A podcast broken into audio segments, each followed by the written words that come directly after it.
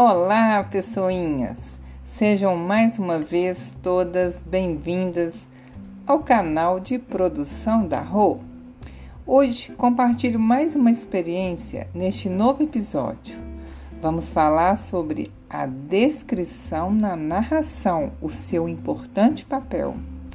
Quero ressaltar que na literatura, de um modo geral, a descrição dentro da narrativa, seja na crônica, no romance, na novela, leva o leitor a embarcar na história contada, conhecendo com mais precisão o tema, os personagens, seus sentimentos, seus pensamentos, suas emoções, suas características físicas e psicológicas, o espaço, o tempo, a localização. Na verdade, a descrição constrói uma fotografia por meio das palavras, por meio da voz do narrador. Já deixo aqui uma dica. Ao utilizar a descrição em suas produções, não utilize a descrição por meio de uma simples enumeração de características. Pelo contrário, esgote o objeto retratado da melhor forma possível, mas sem perder a coerência. Lembre-se, como sempre eu ressalto, que quando eu falo em objeto retratado, eu considero objeto tudo aquilo que está sendo observado e retratado pelo autor da descrição. Então, pode ser um objeto mesmo, é, uma, entre aspas, uma coisa, uma pessoa, outro ser não humano, um lugar, uma cena, uma paisagem. Se assim o fizer, ou seja, se você explorar ao máximo as características do objeto, seu leitor será provocado em todos os seus sentidos: tato, visão, paladar, audição e olfato. Que tal aplicar um pouco desse seu conhecimento? Então, vou propor aqui que você ouça com muita atenção esse trecho do livro Indês de Bartolomeu Campos de Queiroz. Esse querido autor ele viveu sua infância em Papagaio, interior de Minas Gerais. Depois, ele mudou-se para BH, onde residiu e trabalhou. Ele ganhou prêmios e nos deixou uma obra maravilhosa. Eu gosto muito de trabalhar com pessoinhas como vocês, especialmente dois livros desse autor o Indês, é, do livro que eu vou ler um trecho aqui, e o outro livro, Por Parte de Pai. Não vou falar muito dos livros, não.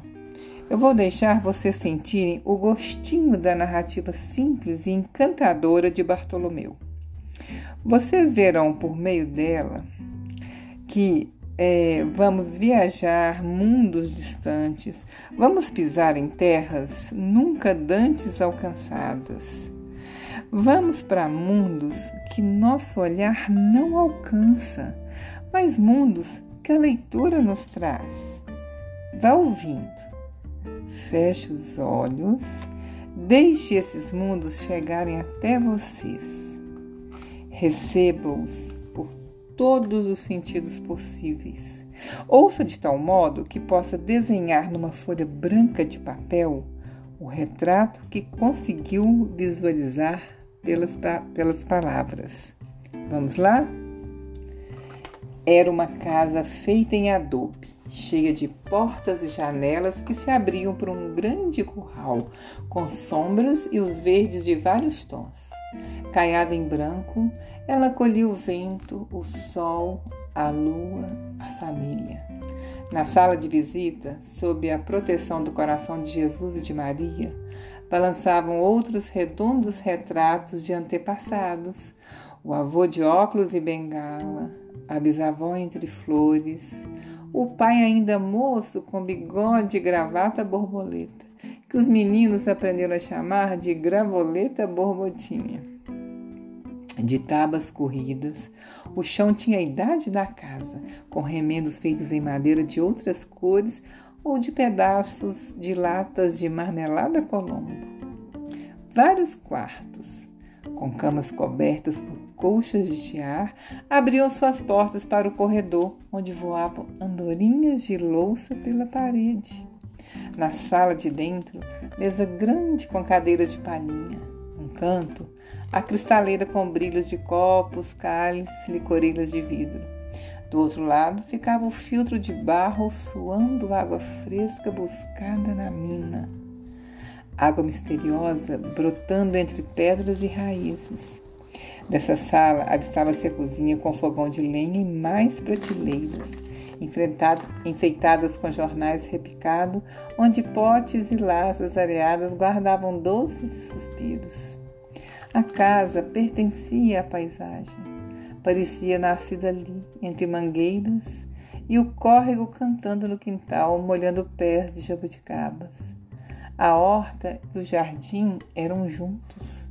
Muitas vezes, pétalas de rosa dormiam sobre folhas de alface.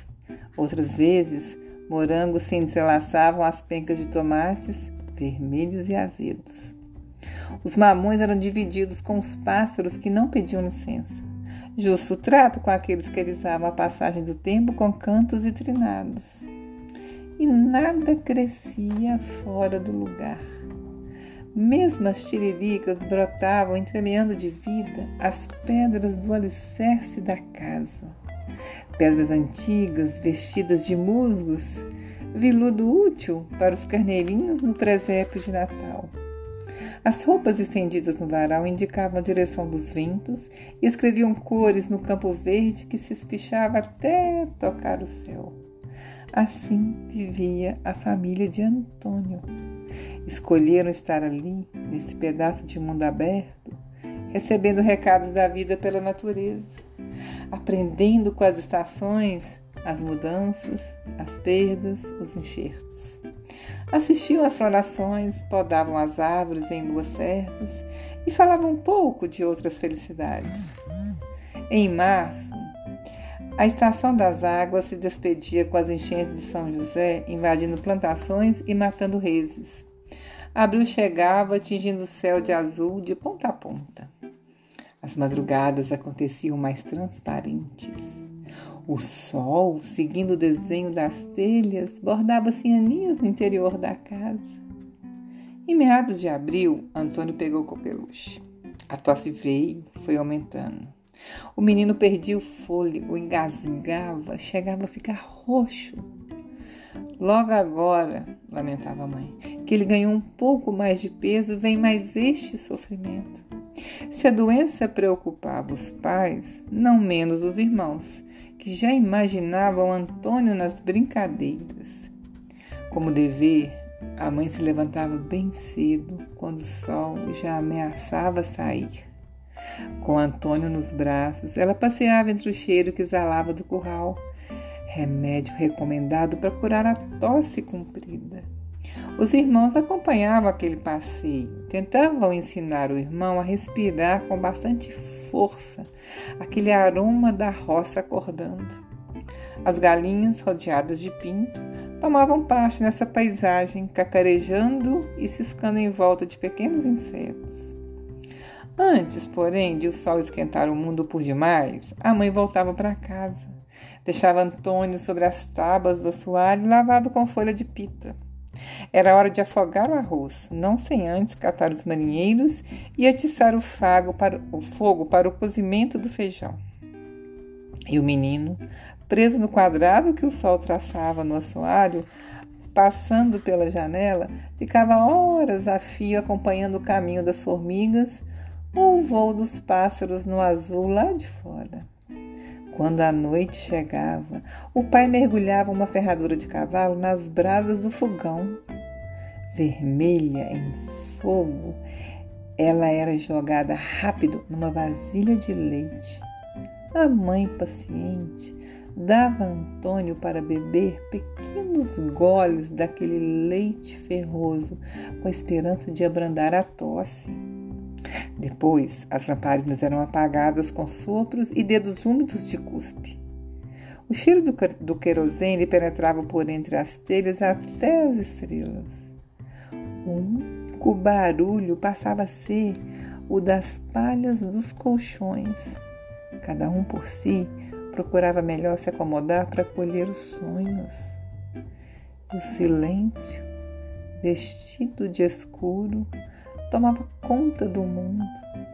Somente algum pio de pássaro conseguia cortá-lo, mas raramente. A madrugada, ao anunciar o outro dia, chegava entre canto de galo e mugido de gado. A mãe, já na cozinha, preparava o bolo de fubá assado em panela com tampa em brasas. O cheiro permeava toda a casa e apressava os meninos que imaginavam pedaços de queijo derretido entre as fatias. O pai, nessa hora, já havia partido pelo, pelos campos e estradas, carregando leite, carvão ou transportando a lenha. Dessa maneira, a vida ia ficando antiga sem ninguém se dar conta. Viram que delícia de narrativa? O que, que você conseguiu trazer da casa em que Antônio vivia com a família? Sabem o que era o meu desejo transportar de lá para cá?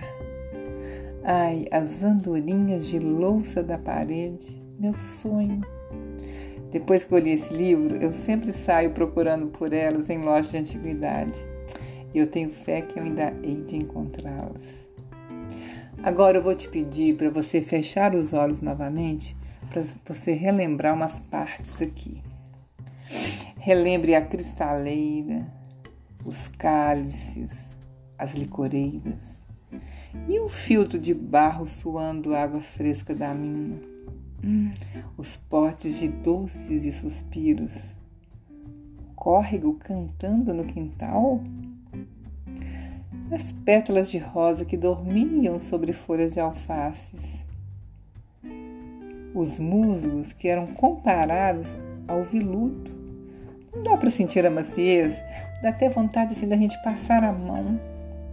Relembre também as madrugadas acontecendo mais transparentes. Olha que lindo. E o sol, que seguia o desenho das letras e bordava assim anis no interior da casa. Pessoinhas, vocês sabem o que são cianinhas? Para você entender, eu quero que você imagine a sombra que o sol faz ao bater na beirinha de um telhado, uma sombra assim ondulada.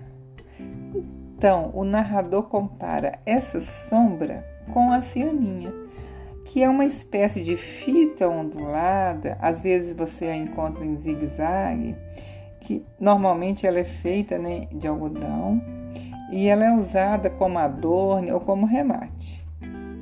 Não é linda essa forma de descrever a casa, esse lugar em que Antônio mora? Lembra da descrição da noite? As lamparinas eram apagadas. O único barulho era o das palhas do colchão, não é mesmo? Quem já ouviu falar de colchão de palha? Aqui na cidade, Normalmente nós vemos colchões de espuma ou de mola.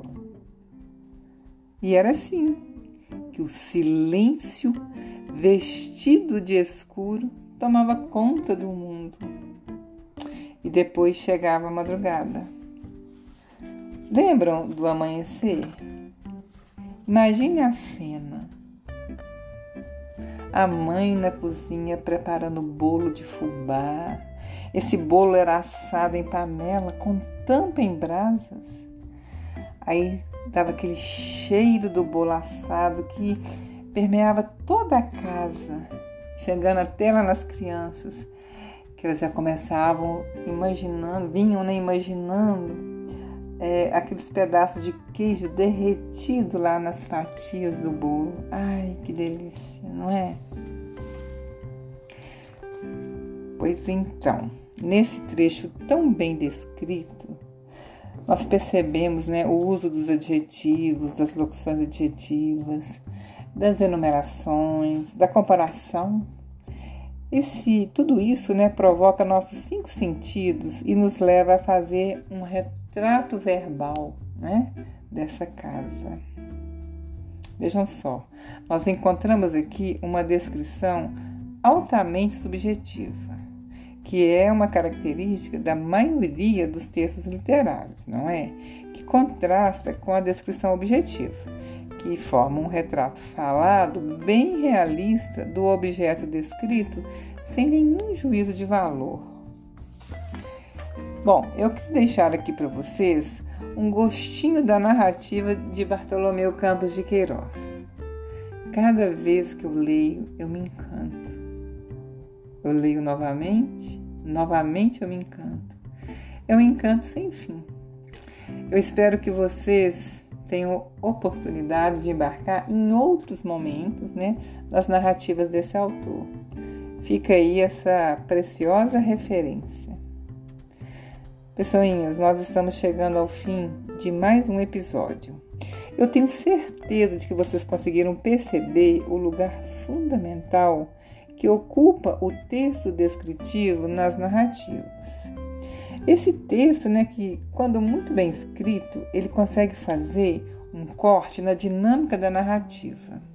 Como assim, Rô? Você pode estar me perguntando. Eu já respondo.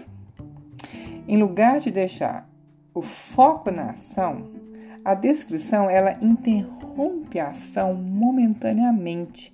É como se apertasse o pause para ilustrar características físicas bem particulares né, dos objetos, das pessoas, dos lugares, para então emoldurar o texto para o leitor visualizá-lo, para ampliar a sua percepção, para estimular a sua imaginação. Eu espero que tenham gostado e em breve estaremos de volta. Obrigada pela escuta atenta. Fiquem bem. Beijinhos, meus queridos.